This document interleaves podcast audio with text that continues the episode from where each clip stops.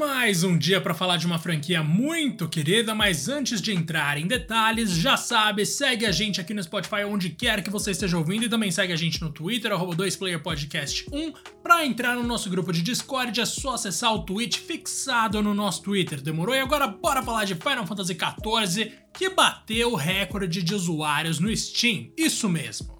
Poucos jogos contam com uma história de superação e de redenção tão bonita quanto a de Final Fantasy XIV. Quando o jogo saiu muito antes de Final Fantasy XV, a gente tinha ali uma coisa que era meio que o patinho feio da franquia, algo pior até do que Final Fantasy XIII para muita gente. Mas, eventualmente, não é que o jogo se acertou? Quem diria que tantos anos depois, aquele jogo online bastante duvidoso de 2010 bateria 95 mil jogadores simultâneos no Steam, um novo recorde aí quando a gente fala em Final Fantasy XIV. Isso graças à, à expansão Endwalker, que a gente sabe que só vai chegar oficialmente no dia 7 de dezembro, mas que está em acesso antecipado atualmente e parece ser muito boa. Ah, mas eu comprei Endwalker e eu não tenho isso. Não sei quantas pessoas que ouvem a gente aqui de fato jogam MMOs, porque eu imagino que não seja tanta gente assim, já que a gente fala muito pouco a respeito.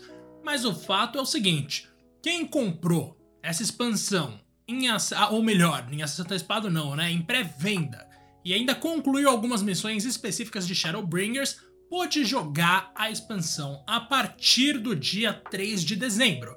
Então tem muita gente que já teve acesso a isso desde muito antes de outras pessoas que vão esperar o dia normal de jogar. Não bastasse isso, a Square Enix divulgou na quinta-feira, dia 2, as notas da atualização 6.0, um patch que antevê a chegada de duas novas classes, o Sage e Reaper, com um limite de nível aumentado para 90 e a introdução de vieiras do sexo masculino, algo que é um tanto inusitado. Digo isso porque em Final Fantasy XII todos os vieiras pareciam femininos, mas tudo bem, se eles se reproduzem é bastante provável que sim, existam de ambos os sexos, né? Mas ó, eu falei aqui tudo no futuro, mas eu tô gravando numa segunda-feira e eu sei que essa expansão na real já tá liberada porque terça-feira é dia 7 de dezembro e você provavelmente tá ouvindo isso numa terça-feira. Só para vocês terem noção aí poder comparar, o último recorde do jogo conforme é publicado pelo meu queridíssimo The Enemy. Acessem o The Enemy, que é o site que eu trabalho, o site de games do Omelete. O último recorde, como eu tava falando, tava em 40 mil jogadores simultâneos. E nas últimas 24 horas aí de quando eu tô gravando, então numa segunda-feira, foi registrado um pico superior a 95 mil. Gente, é muita coisa, sério.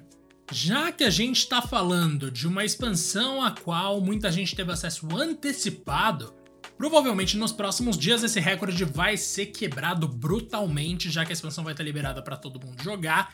E mano, é impressionante, sério. Final Fantasy XIV se tornou um fenômeno tão absurdo que em 2021 ele foi consagrado como o jogo mais lucrativo na história dessa franquia já, sei lá, de décadas da Square Enix, e isso é um absurdo e é muito bom. Meus parabéns ao nosso queridíssimo Final Fantasy XIV, eu fico por aqui, tem muitos episódios de Final Fantasy aqui no nosso podcast, então se você gosta de Final Fantasy, tenha certeza de que você vai ouvir falar a respeito mais vezes, e claro, não esquece de seguir a gente em todas as plataformas, demorou? Muito obrigado e até mais!